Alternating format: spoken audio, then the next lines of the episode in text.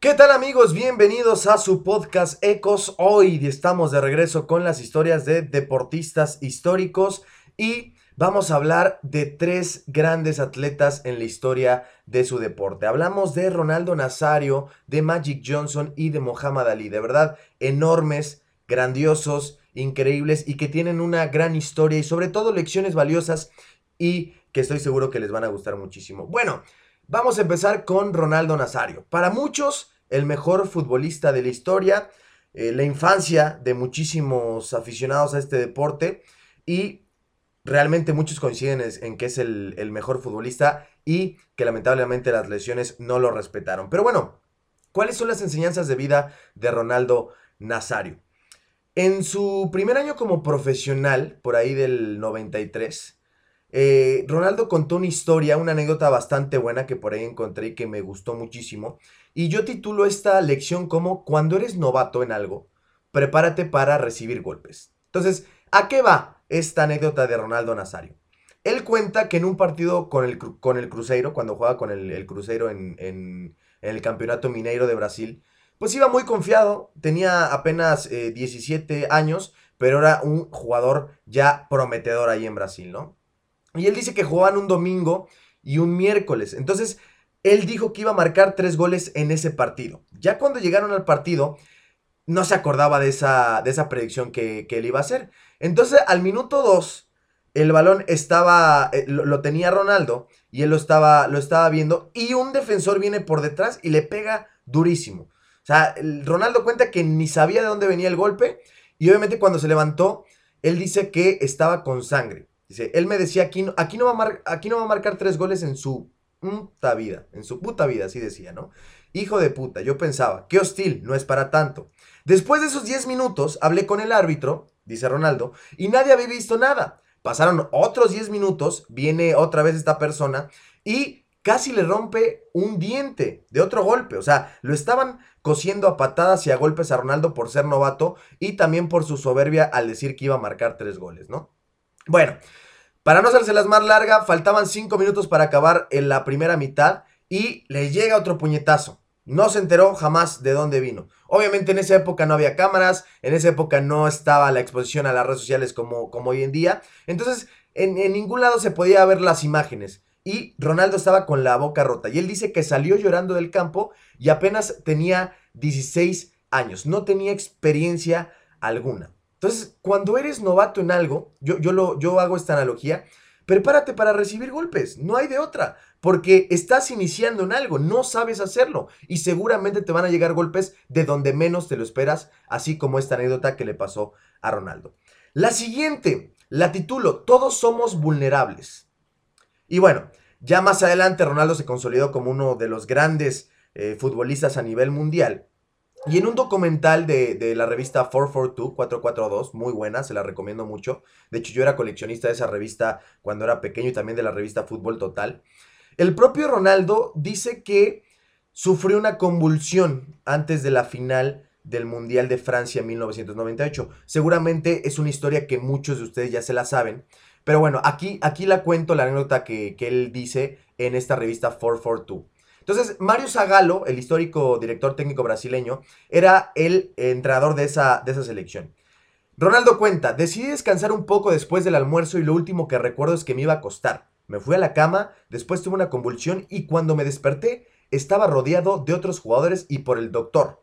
Nadie me quería decir qué estaba pasando. Realmente era muy grave lo que le había pasado a Ronaldo, pero afortunadamente en los exámenes y en los análisis no revelaron nada normal. Y ese motivo fue suficiente para que Ronaldo dijera, yo quiero jugar la final pese a mis condiciones. Obviamente Mario Zagallo, el director técnico de Brasil, sabía que no estaba en las condiciones óptimas, pero ¿cómo le dices que no al mejor delantero de aquella época? ¿Cómo le dices que no? Ronaldo jugó, obviamente no lo hizo muy bien en aquella final, Brasil perdió la final de la Copa del Mundo, Francia fue campeón y obviamente Mario Zagallo aceptó la decisión de Ronaldo, el fenómeno, para jugar aquella final, pero ¿Por qué titulo Todos somos vulnerables? Porque realmente no importa cuánto dinero tengas, no importa quién seas, qué nombre tengas, cuántos seguidores, eh, cuánto, cuánta eh, exposición tengas, no importa. En cualquier momento eres vulnerable a cualquier cosa y circunstancia de la vida. Entonces, hay que aprender eso. En algún momento podemos ser vulnerables. Si les pasa a estas estrellas, también nos puede pasar a nosotros. Y no debería ser un, motivo para mortificarnos, simplemente para saber que esas circunstancias están ahí a la vuelta de la esquina y que nosotros no somos conscientes y no podemos hacer nada si es que algún momento llega. Esperamos que no llegue, pero si llegan, sabemos que están ahí y que a todos nos pueden pasar, ¿no? Otra de, la, de los momentos de Ronaldo y que yo titulo el siguiente aprendizaje es, en tu mejor momento, todo se puede derrumbar. Corría el año 2000, fue el 12 de abril del año 2000, y Ronaldo regresaba de una lesión.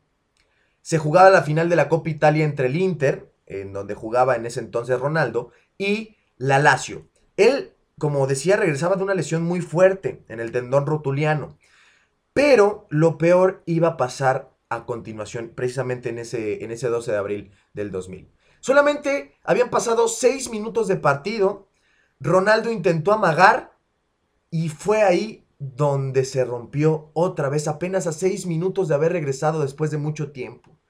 Eh, obviamente los gestos decían todo, Ronaldo estaba, eh, bueno, Ronaldo estaba llorando, eh, obviamente algo fue, fue, algo durísimo para sus compañeros, porque hay que ponernos en el contexto de aquella época, Ronaldo era el mejor futbolista en ese momento y por mucho, era un depredador del área, era, era un jugador completísimo. Entonces, fue ahí donde se rompió por completo el tendón, el tendón perdón, de esa misma rodilla y estuvo fuera de la cancha por más de un año. Y Ronaldo en una entrevista en 2012, en 2011, perdón, dice, sufrí dos lesiones gravísimas que me, que me quitaron tres años de carrera, que me dejaron secuelas y que me hicieron anticipar el final de mi carrera. Entonces, también hay que estar conscientes de eso, ¿no? O sea, Ronaldo, por ejemplo, tuvo todo para ser indiscutiblemente el mejor de la historia, porque era, de verdad era un, era un fenómeno, como, como su apodo lo, lo dice, pero las lesiones no lo dejaron, y aún así, la siguiente historia es la que quiero que escuchen, porque yo la titulo Siempre tendrás una oportunidad para resurgir. Y bueno, pasaron casi más, bueno, más de un año y medio después, Ronaldo volvió a disputar un partido oficial con el Inter. Obviamente no estaba en las mejores condiciones, obviamente estaba apenas regresando y tratando de agarrar ritmo, ya no era el mismo que de antes, ya no tenía la misma explosividad, pero su gran motivación era jugar el Mundial de Corea y Japón 2002 y ganar una Copa del Mundo. Ya la había ganado en el 94, pero no jugó ni un minuto y Ronaldo quería ganar la Copa del Mundo.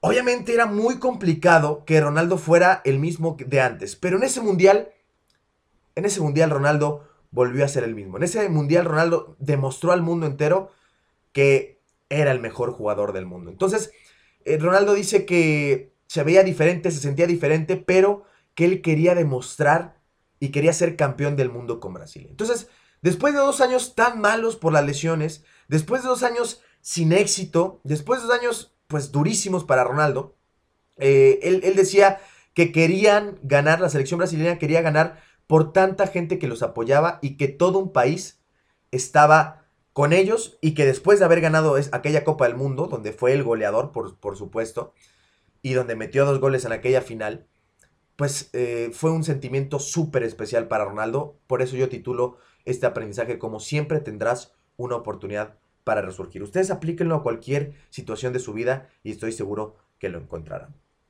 Pasamos al siguiente deportista y es Magic Johnson. Las oportunidades se te pueden cruzar cuando eres un novato. Y nos ubicamos al 16 de mayo de 1980. Era la primera temporada en la NBA de Magic Johnson. La primera temporada en la NBA de Magic Johnson. Y hizo historia Magic. De verdad, hizo, hizo aquellas finales del 80 fueron increíbles para Magic Johnson. Karim Abdul-Jabbar se había lastimado para el juego definitivo, el juego 6, y no iba a estar disponible. Entonces, Magic Johnson como novato tenía que ser la gran cara de Los Ángeles Lakers.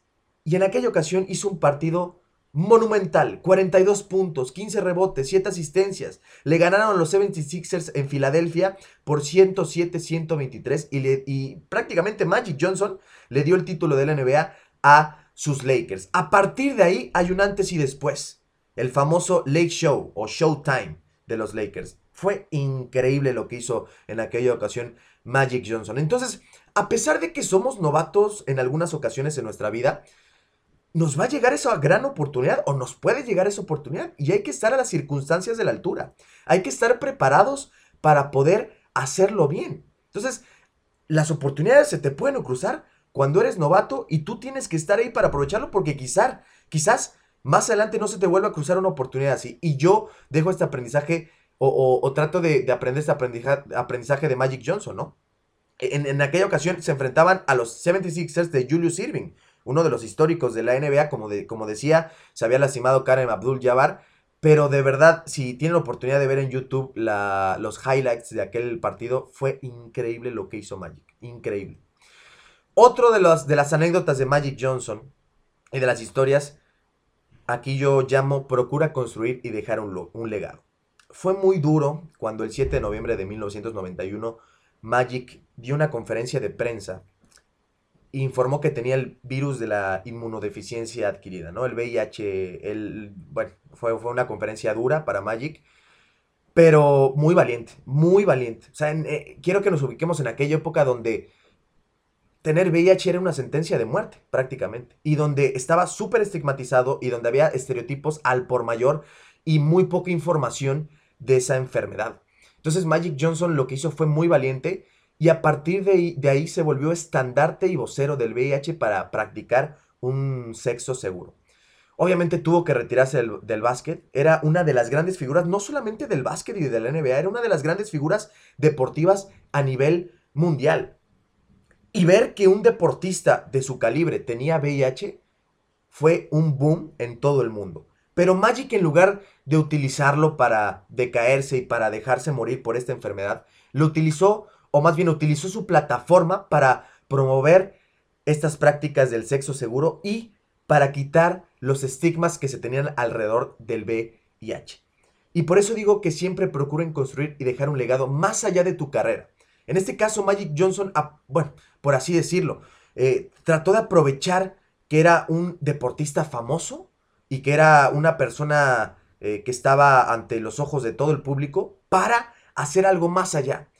Y él se convirtió en la cara del SIDA y del VIH y hoy es uno de los empresarios más exitosos a, nivel eh, deportivo en Estados Unidos. Entonces es increíble cómo, cómo Magic se sobrepuso a esa enfermedad y a todo lo mental porque hay un documental, hay un mini documental de la, de la NBA donde habla de eso y donde Magic Johnson dice pues que estaba, hay, ah, hubo días que estaba súper mal y que, que, que pensaba en suicidarse y en morirse porque sabía que no había una salida, pero que al final de cuentas el mensaje que él intentaba proponer era que sí, que sí había una salida.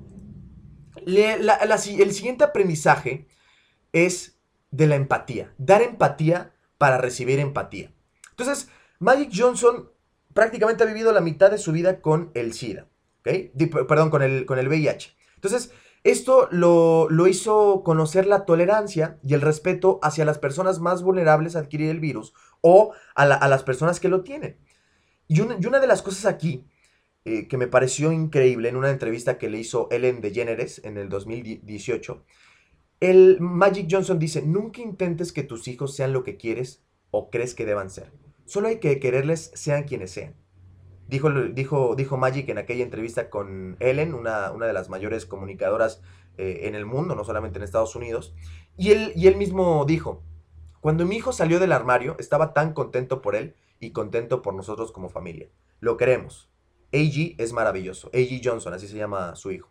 Y AG Johnson tiene, me parece que tiene una marca de ropa que es súper eh, famosa ahí en Estados Unidos. Y, bueno, e, es increíble, ¿no? El, pensamiento que tiene Magic Johnson y todo lo que ha, ha, podido aprovechar a través de eso, ¿no? El siguiente aprendizaje que dejo es aprovecha tu entorno y situación. Aquí en este caso hablamos de Magic Johnson como empresario. Sale un artículo en el Financial, en el Financial Times que fue escrito por Philip Dells Broughton, eh, un, escritor bastante importante de finanzas, en donde eh, recordaba que sus contrincantes deportivos y también empresariales, siempre, eh, siempre esperaron a que Magic Johnson fracasara. Siempre esperaron a que Magic Johnson diera pues un traspié y nunca llegó eso, porque como deportistas fue uno de los mejores, uno de los históricos de la NBA y como empresario hoy en día también lo es.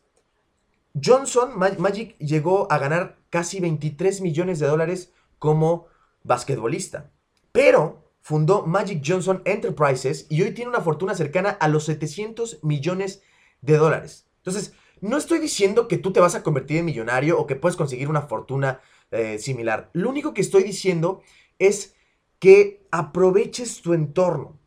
Cualquier circunstancia en la que estés, hay algo positivo que tú puedes aprovechar para mejorar la situación que tú tienes. Y Magic lo aprovechó en su momento, aprovechó sus contactos, aprovechó la gran fama que tuvo como jugador, que por cierto, ahí hay una anécdota que se dice que Magic Johnson junto a Larry Bird salvaron a la NBA de la quiebra, porque los, eh, a principios de los 80 estaba muy mal la NBA, obviamente ya en los 90 con, eh, el boom de Michael Jordan se fue al cielo, pero Magic Johnson, la, rivalidad Boston, Boston Celtics contra Lakers y la rivalidad Larry Bird contra Magic Johnson salvaron a la NBA de la quiebra.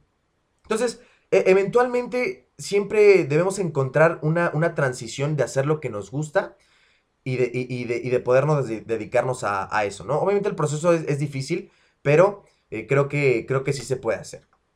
Bueno, pasamos al, último personaje del que vamos a hablar el día de hoy y es Muhammad Ali. El boxeador más famoso de la historia, presumiblemente, presumible, ah, perdón, presumiblemente uno de los mejores en la, en la historia. Y la verdad es que él tiene demasiados aprendizajes, podríamos haber hecho una lista enorme pero aquí le resumo los más importantes. El primero es una frase que dijo, y flota como una mariposa y pica como una abeja, ¿ok? Fue cuando peleó contra Sonny Liston eh, en, el campeonato mundial. Obviamente salió como amplio favorito y eh, en, ese entonces se llamaba Cassius, eh, Muhammad Ali, ya, ya, ven que se cambió el nombre, el nombre, Cassius Clay se llamaba, y no era favorito en aquella pelea. Entonces, en esa pelea dijo, flotaré como una mariposa y picaré como una abeja. ¿A qué me refiero? O, bueno, yo cómo interpreto esta frase. Flotaré como una, mariposa. Siempre hay que estar ahí, siempre hay que tener la preparación, siempre hay que, hay que buscar acercarnos a los escenarios que nos acerquen, válgase la redundancia, a lo que queremos. Literalmente flotar, flotar, flotar. Y después, cuando llegue la oportunidad, hay que picar como una abeja. O sea, hay que hacerlo duro, fuerte y conciso. O sea, hay que hacerlo fuerte para que siempre nos recuerden y para que tengamos la oportunidad de hacerlo bien y de aprovechar esa oportunidad que seguramente en algún momento puede llegar. La otra, el otro aprendizaje es luchar por una causa social. Muhammad Ali fue a los Juegos Olímpicos, a los Juegos Olímpicos de 1960 en Roma. Y a su regreso, él, muy orgulloso, portaba su medalla de oro. Siempre, siempre eh, mostraba su medalla.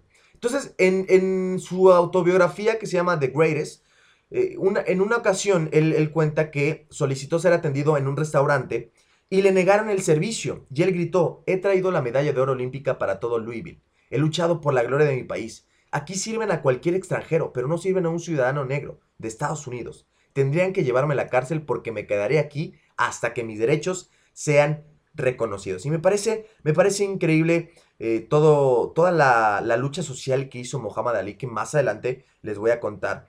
De hecho, es el, siguiente tema, que es protege tus ideales, cueste lo que cueste. Nos ubicamos en 1964 y estábamos en plena guerra de Vietnam, Estados Unidos contra el Vietcong. Y Muhammad Ali, obviamente, era, pues era la población normalmente que Estados Unidos enviaba a, Vietnam, ¿no?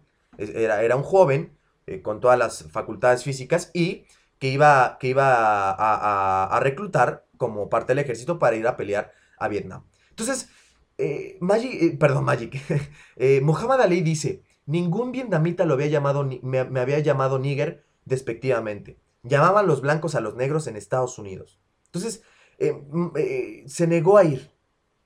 Muhammad Ali se negó Pero obviamente eso era un delito. Debido a esa negativa, fue despojado de su licencia para boxear en Nueva York y el gran jurado federal lo declaró culpable de deserción.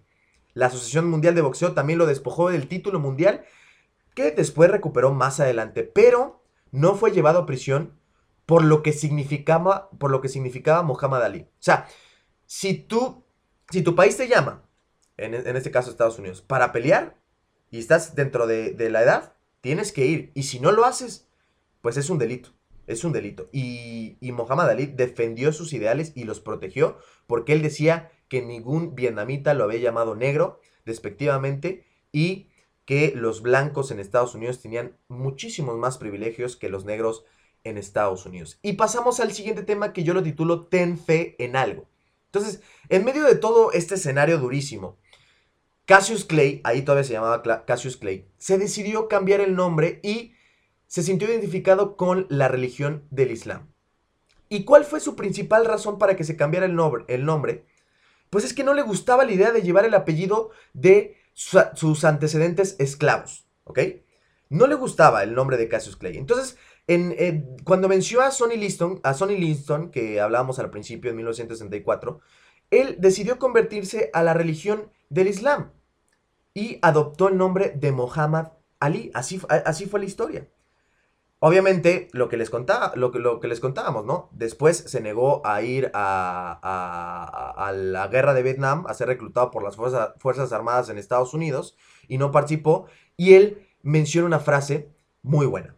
Cassius Clay es el nombre de un esclavo. Yo no lo escogí, yo no lo quería. Soy Muhammad Ali, un hombre libre. Brutal, brutal lo de Muhammad Ali. Otra de las enseñanzas que nos deja es esta frase, ¿no? Y yo titulo, en el entrenamiento están las victorias. Y en el entrenamiento no me refiero solamente a los deportistas que están escuchando el podcast. En el entrenamiento de tu carrera, de lo que tú quieres hacer, es donde están las verdaderas victorias. Él dice, odié cada minuto de entrenamiento, pero dije, no renuncies. Sufre ahora y vive el resto de tu vida como un campeón. Es una de las mejores frases que tiene Muhammad Ali por, la, por las que más se le, se le reconoce. Y finalmente, uno, uno, de, uno de, los temas que, más me llamaron la atención es ya cuando se retiró, tú empezó a tener problemas de Parkinson. Y en 1990 él fue a Irak por iniciativa propia. ¿eh? Se reunió con Saddam Hussein, uno de los líderes de, de, de aquel país, que tenía 15 personas que eran tomadas como rehenes, o estaban siendo tomadas como rehenes. Y su misión, la misión de Muhammad Ali, era regresar con esas 15 personas a Estados Unidos. De hecho, uno de los rehenes describió a Muhammad Ali como un ángel. Entonces, Muhammad Ali logró regresar de Irak, en medio de, esa guerra con Irak y Estados Unidos, con 15 soldados estadounidenses que habían sido tomados como rehenes. Entonces, a pesar de ser uno de los grandes boxeadores de la historia, Muhammad Ali aprovechó esa plataforma para difundir sus ideales e impactar a más personas, no solamente a las que estaban interesadas en el box, sino a una sociedad en general. Entonces, yo siempre digo, nuestra carrera no podemos trazar una raya o poner una frontera de donde queremos llegar, porque eso es poner una barrera y poner un límite a lo que podemos influir e impactar a través de nuestro trabajo. Hay que tener en cuenta que si no lo hacemos, podemos privarnos de grandes oportunidades por no querer ser más que un boxeador. Mi nombre es Alfredo Gallegos, muchísimas gracias por habernos acompañado en este viaje de tres deportistas increíbles. Nos vemos la próxima semana.